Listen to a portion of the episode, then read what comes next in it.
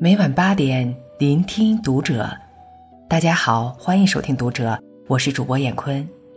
今天和您分享金博国学这场疫情带给世人的五点启示。关注读者新媒体，一起成为更好的读者。二零二零年的开局实在是灾难频发，澳洲山火肆虐，近十亿动物受影响。美国乙型流感大规模爆发，至少已有一千九百万人感染。非洲正经历着二十五年来最严重的蝗灾，三千六百亿只蝗虫所到之处寸草不生。当然，还有对我们影响最大的这场疫情，目前仍在蔓延。这场疫情让我们明白很多，也带给世人五点启示。第一。人生无常是常态。佛陀在《大般涅盘经》中讲：“世间空苦，诸行无常，是生灭法。世间万事万物都由因缘和合而生，因缘散尽而灭。人的一生就如一年四季更迭，季季不同，一生悲欢离合，样样常尽。”无常总是不期而遇，人永远不知道明天和意外哪个先来。生命是如此的脆弱，一个十字路口就可能和死神见面；一场疾病的到来，就可能天人永隔；一次正常的外出，就可能再也没有回程。今天的荣华富贵。明天就可能成为过眼云烟。今年的歌舞升平，明年就可能变成狼藉一场。现在的歹命厄运，不久可能否极泰来。坏的不会永远坏下去，好的也不会永远好下去，这就是无常的生活。老子曰：“夫为不盈。”故能避而心成。人生原本就是一个得到和失去的循环，喜欢的就去追求，想说的就勇敢表达，拥有的就好好珍惜，无法改变的就坦然接受。纵然旦夕祸福，悲欢离合，生命虽无常，生活却照样进行。懂得无常，才能经过人生的荒凉，才能达到内心的安宁。第二，比疫情更可怕的是负面情绪。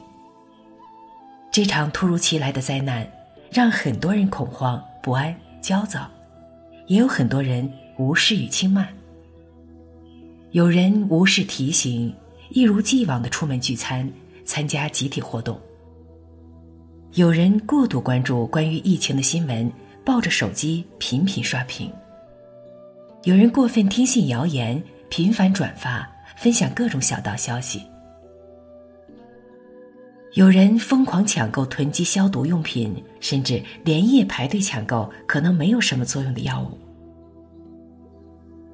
有人因憋闷而将矛头指向了自己的家人等无辜者，甚至是在一线的防疫人员。这些情绪不仅无益于自己的免疫，甚至可能加剧社会的恐慌。翁同苏说：“每临大事有静气，不信今时无古贤。平心静气，心平气和，方能临大事而不乱，处危机而不惊，收起情绪，学会防护知识，才会真正的帮助到这次的疫情发展。”保护好自己的家园。第三，和睦比什么都好，健康比什么都强。中国人常把“家和万事兴”挂在嘴边。《礼记》中说：“父子笃，兄弟睦，夫妻和，家之肥也。”一家人在一起，房子、车子、票子都不重要。和和睦睦比什么都好，家人齐心协力，再穷都能发家。生活中，我们常常犯一个错误：对陌生人小心翼翼、礼貌客气；对最亲最爱的家人却总是发脾气、出言不逊。但请不要忘记，家人才是我们生命中最重要的人，才是这世上我们最应该善待的人。病一次就知道，没什么比家人健康更重要。不管日子穷富，身体好比啥都强；不管生活好坏，有健康比啥都贵。都说平平淡淡才是真，其实平平淡淡就是平安。人生在世，无病无灾。家人健康平安的在一起，就是最大的财富。见过生死，才知生命可贵；经历离别，才知珍惜最难。第四，如何利用空闲时间，决定了人生高度。疫情之下，延期复工，数亿人迎来了史上最长假期。每天刷刷段子，吃吃喝喝，玩玩游戏，一不小心就浑浑噩噩到深夜。但这样的生活能让人心安理得吗？在千千万万的人沉迷于放纵欢乐时，一位知名博主的质问显得尤为可贵：你真的心安理得当一个废柴吗？比起心安理得的躺下，我们更可以心安理得的读书写字。学习新技能。一个人成就怎样，往往靠他怎样利用他的闲暇时间。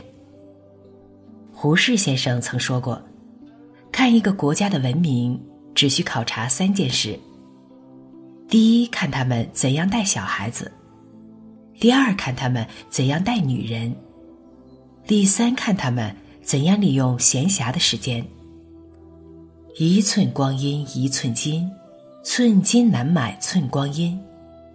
安逸的现状是难得的自我提升的机会，只有不间断的业余学习，才能在山穷水尽时华丽转身。有追求的人，会把自己可支配时间花在最想做的事情上。如果没有追求，那就是在打发时间了。愿你有朝一日回头看时，可以说：“岁月不饶人，我也未曾饶过岁月。”第五，杀不死我的，必将使我强大。生活的重担从不因疫情的扩散而慢下脚步来，房贷、车贷、学费依然要付。或许你觉得此刻的生活很艰难。